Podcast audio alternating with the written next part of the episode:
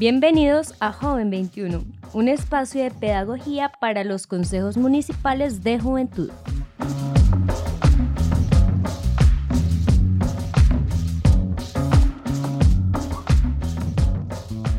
Hola, hola oyentes de Joven 21 en sintonía con los CMJ. Hoy los estamos acompañando con este episodio de Joven 21 para darles los resultados de lo que fue las elecciones del anterior 5 de diciembre en los CMJ. Para empezar, saludo a mis compañeros de trabajo Julián y Laura.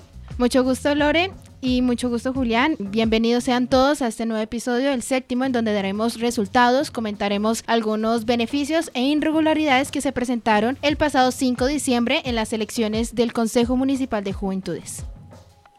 Bueno, para empezar, Laura, ¿cómo te fue en la votación el, el, domingo? ¿Eso estuvo bastante concurrido en el lugar donde te tocó votar o cómo fue? Mm, todo lo contrario, Lore. Realmente no hubo mucha presencia de jóvenes, como para decir que hubo filas, eh, testigos electorales donde se viera movimiento dentro de las urnas. Hasta podría decir que no estuvo completa la mesa de jurados que eran los responsables de estar vigilando, de estar controlando los tarjetones y también las mismas fichas para los mismos votantes. Podría decir que hasta fue un proceso rápido, llegar, presentarse, votar y salir. Ya Nada parecido a las votaciones de elecciones presidenciales, ¿no, Julián? ¿Cómo te fue a ti? Total, sí, bastante rápido el proceso. No había eh, mucha gente, en mi caso, no tardé más de cinco minutos y realmente me quedé un rato esperando pues a que llegara un grupo que me iba a acompañar y aún así, en ese, en ese momento en el que me quedé esperando, que fue un lapso de unos 15, 20 minutos, eh, no, no vi gran movimiento realmente. Entonces, la inasistencia de, la población ibaguereña, en, en este caso, se notó.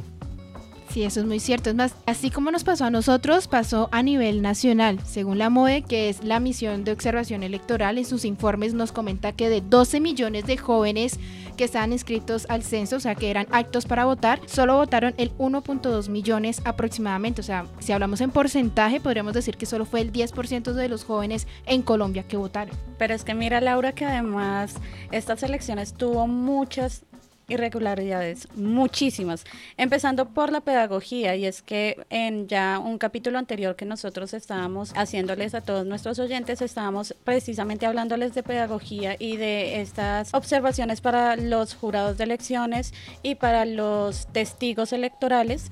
Y les estábamos comentando que pues si eran mayores de 14 años pero menores de 18 no iban a tener una multa tan grande como las personas que tuvieran de 18 a 28 años. Y, y bueno, eso es lo que llega a preocupar realmente porque efectivamente en la mesa donde me tocó a mí también votar no había presencia de testigos electorales y es acá donde nos llegamos a preguntar si ya es un derecho em, político, un derecho de, de las ciudadano el, el tener que votar y que no vayan o el tener que asistir como un testigo, como un jurado y no lo están haciendo desde ya, pues eh, que va a incurrir con estas personas. Entonces sí nos deja como un poquito del sinsabor esta situación, pero bueno, continuemos. Bueno, para iniciar este podcast me parece muy importante partir de cómo estuvo eh, el panorama nacional, cómo fueron los resultados a nivel, a nivel de Colombia en el CMJ, Laura. Así es, Julián, a nivel nacional, a nivel de Colombia, quienes predominaron en estas votaciones al Consejo Municipal fueron los mismos partidos políticos, los tradicionales, los que conocemos como el Partido Conservador, el Liberal y a nuestra sorpresa el Partido Mira, el cual tuvo presencia en distintos departamentos, podemos decir que la mayoría de ellos, más del 50%. Cuéntanos, Lore, más o menos en el Tolima, ¿cómo estuvo este panorama? Efectivamente, Laura, como lo estabas diciendo, el Partido Mira fue el que más tuvo votos en el departamento del Tolima con 600 lo que representaba un 10.23% del total de los sufragios, y esto seguido de los partidos tradicionales, con movimientos políticos y organizaciones juveniles con 2.443, que aproximadamente el 10.29% del total de los votos les daba a ellos. Pero bueno, Julián, cuéntanos cómo le fue a Ibagué en estas votaciones. Mm, bueno, Lore, pues es importante mencionar que de las 144.341 personas que estaban habilitadas para votar, solo 12.033 personas votaron. Entre estos 12.033 votos, pues es de destacar que el partido Mira llevó la delantera con 619 votos, el Comité Ambiental estuvo en segundo lugar con 528 votos y el Partido Conservador en tercer lugar con 500 votos. Asimismo, pues el Consejo Municipal de Juventudes de Ibagué 2022 eh, a el año 2026 quedaría de la siguiente manera. El partido Mira con dos curules, el Comité Ambiental con dos curules también y de la misma manera eh, la práctica organizativa de la Fundación Creando Oportunidades perteneciente a la Juventud Humana con dos curules. Pero bueno, Laura, ¿cómo quedó el resto de Ibagué en cuanto a las curules asignadas? Bueno, completando el número de curules correspondientes al departamento y como tal al Consejo Municipal, es 17 curules. Eh, las siguientes listas quedaron con una sola curul. Entre ellas está el Partido Conservador, Movimiento Territorial, Primer País, Partido Liberal, Jóvenes Disruptivos, el M180, Creer y Merecer, Jóvenes por Ibagué, Partido Mais, Incoldes y la lista Ganemos. Bueno, y teniendo en cuenta todas estas estadísticas, datos donde nos podemos basar eh, en cómo fue esta jornada electoral para nosotros jóvenes, también queremos destacar las irregularidades que hubo en esta jornada, tanto a nivel nacional como departamental y regional. Siento que hay problemas sistemáticos que no solo dependieron de los mismos jóvenes votantes, sino también dentro de la administración, como lo fueron las mismas mesas, ya que faltó mucho compromiso, esa podríamos decir como responsabilidad. Hay muchos temas que podemos tocar al respecto. Cuéntanos, Lorena, desde tu perspectiva, ¿cómo viste este panorama? Bueno, Laura, claro que sí. Lo que pasa es que eh, tenemos que empezar a hablar que hubo mucha falta de pedagogía en estos eh, consejos municipales de juventudes. Muchas personas ni siquiera sabían que tenían que votar. Muchas personas creerían que a partir de los 18 años tienen que votar y no había mucha información para los chicos de 14 a 17 años que tenían pues su derecho al voto. Además, ya lo habíamos comentado anteriormente, las personas que cumplieran su mayoría de edad el 5 de diciembre también tenían el derecho al voto y creo que mucha de la población nacional no tuvo esta información y por eso también se vio muy poco compromiso y muy poca votación en estos consejos municipales de juventudes. Eso por una parte, pero también tenemos que responsabilizar de cierta manera a la Registraduría Nacional de la Nación por entrar el mismo día de las votaciones a decir que todos los jóvenes podían llegar a votar en cualquier mesa de votación que estuviera habilitada. Y esto no fue así, ya se había dicho que tenían que entrar a la página de la registraduría, averiguar cuál era su punto de votación y esto hizo que de cierta manera también hubiese confusión a nivel nacional porque muchas personas llegaron a mesas de votación habilitadas pero no eran sus puntos de votación entonces eh, pues cualquier persona diría no ya no voy a votar y eso se vio evidenciado al final de la jornada cuando nos dimos cuenta que más de el 60% de las personas habilitadas para votar no lo habían hecho. Y de esta manera también nos damos cuenta de los votos nulos y con gran sorpresa nos dimos cuenta que 12.609 votos en el Tolima fueron anulados y pues si hacemos la conversión ya respecto a las cifras que nos había dado Julián, en solo Ibagué fueron 12.033 votos, lo que querría decir que la totalidad de los votos en Ibagué serían casi que nulos. Estaríamos hablando que Ibagué tuvo un 45.60% del total de votos nulos en el departamento.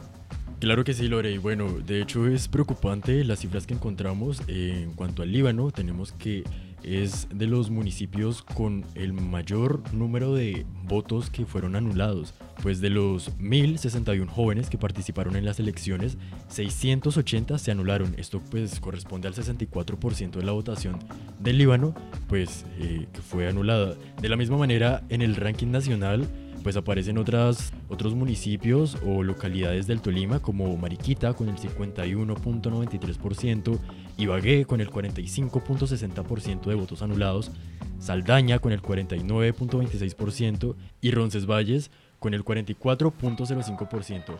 Realmente es preocupante pues toda esta falla en la pedagogía tiene estos, este impacto y este resultado en las votaciones.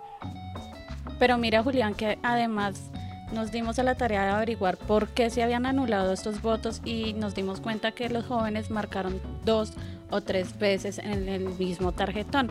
Entonces volvemos a decir, efectivamente fue la falta de pedagogía, la falta de información de los jóvenes eh, para hacer este proceso de, de votación y además que las personas que estaban en las mesas de votación no informaron a la gente cómo tenían que votar y además la gente tampoco llegó a preguntar cómo era la manera efectiva de votar. Total, y es que se presenta hasta, pues, eh, escuchamos por ahí que el tarjetón de por sí era bastante confuso al estar dividido pues en tres secciones y como tú dices, hacía falta la pedagogía y la orientación también de, de la persona que te entregaba pues el, el tarjetón. También podemos hablar sobre desinformación. Llegó el 5 de diciembre y las personas aún se preguntaban cómo así, hay elecciones, de qué tratan, a quiénes debemos elegir, cómo debemos elegirla, dónde debo inscribirme. Hubo muchas preguntas el mismo día de las elecciones. Pocas personas hablaron sobre estos temas importantes, dieron pedagogía a través de sus redes sociales, a través de publicidad, para poder elegir bien y saber cómo podían poner en práctica su derecho a la democracia, su derecho al voto. Bueno, pero también podemos tener buenas noticias con respecto a estas elecciones. Claro que sí, Laura, pues es de destacar que a nivel del Tolima, Alpujarra se distinguió por ser uno de los municipios con la más alta votación. Tenemos que de los 914 jóvenes que estaban habilitados para votar, 413 participaron y expresaron su opinión a través de las urnas. Eh, pues esta cifra se traduce a que el 45.18% de la población habilitada ejerció su derecho al voto. Bueno, pero también hay que mencionar que después de conocer los resultados de esa votación, pues hubo bastante controversia en redes sociales. Y es que la gente se preguntaba por qué en el paro que hubo en abril de este año hubo mucha participación, no solamente de personas mayores de 18 años, sino que también hubo participación de jóvenes de secundaria y por qué en las votaciones no se había visto la participación de ellos al derecho al voto y sobre ello hubo mucho revuelo, hubo muchos memes, hubo mucha controversia y hay que aclarar algo y es que para el paro nacional hubo muchos eh, comités, hubo mucho colectivo, hubo mucha información en redes sociales instando a que la gente saliera.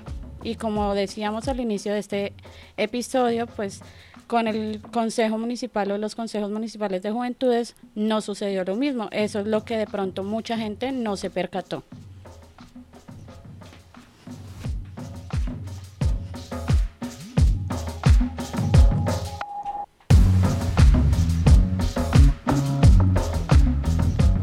Siendo así, comentando sobre los resultados al Consejo Municipal de Juventudes, hemos cerrado nuestros podcasts Joven 21 en sintonía con el CMJ, donde pudimos debatir, compartir ideologías, hablar con las mismas listas, hacer pedagogía electoral muy importante para esta época en donde también nos acercamos a las elecciones legislativas y ejecutivas.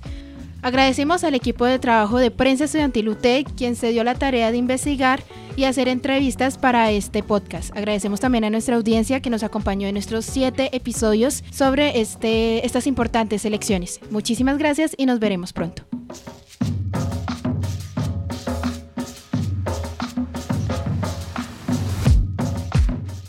Esto fue Joven 21, un espacio en sintonía con los consejos municipales de juventud.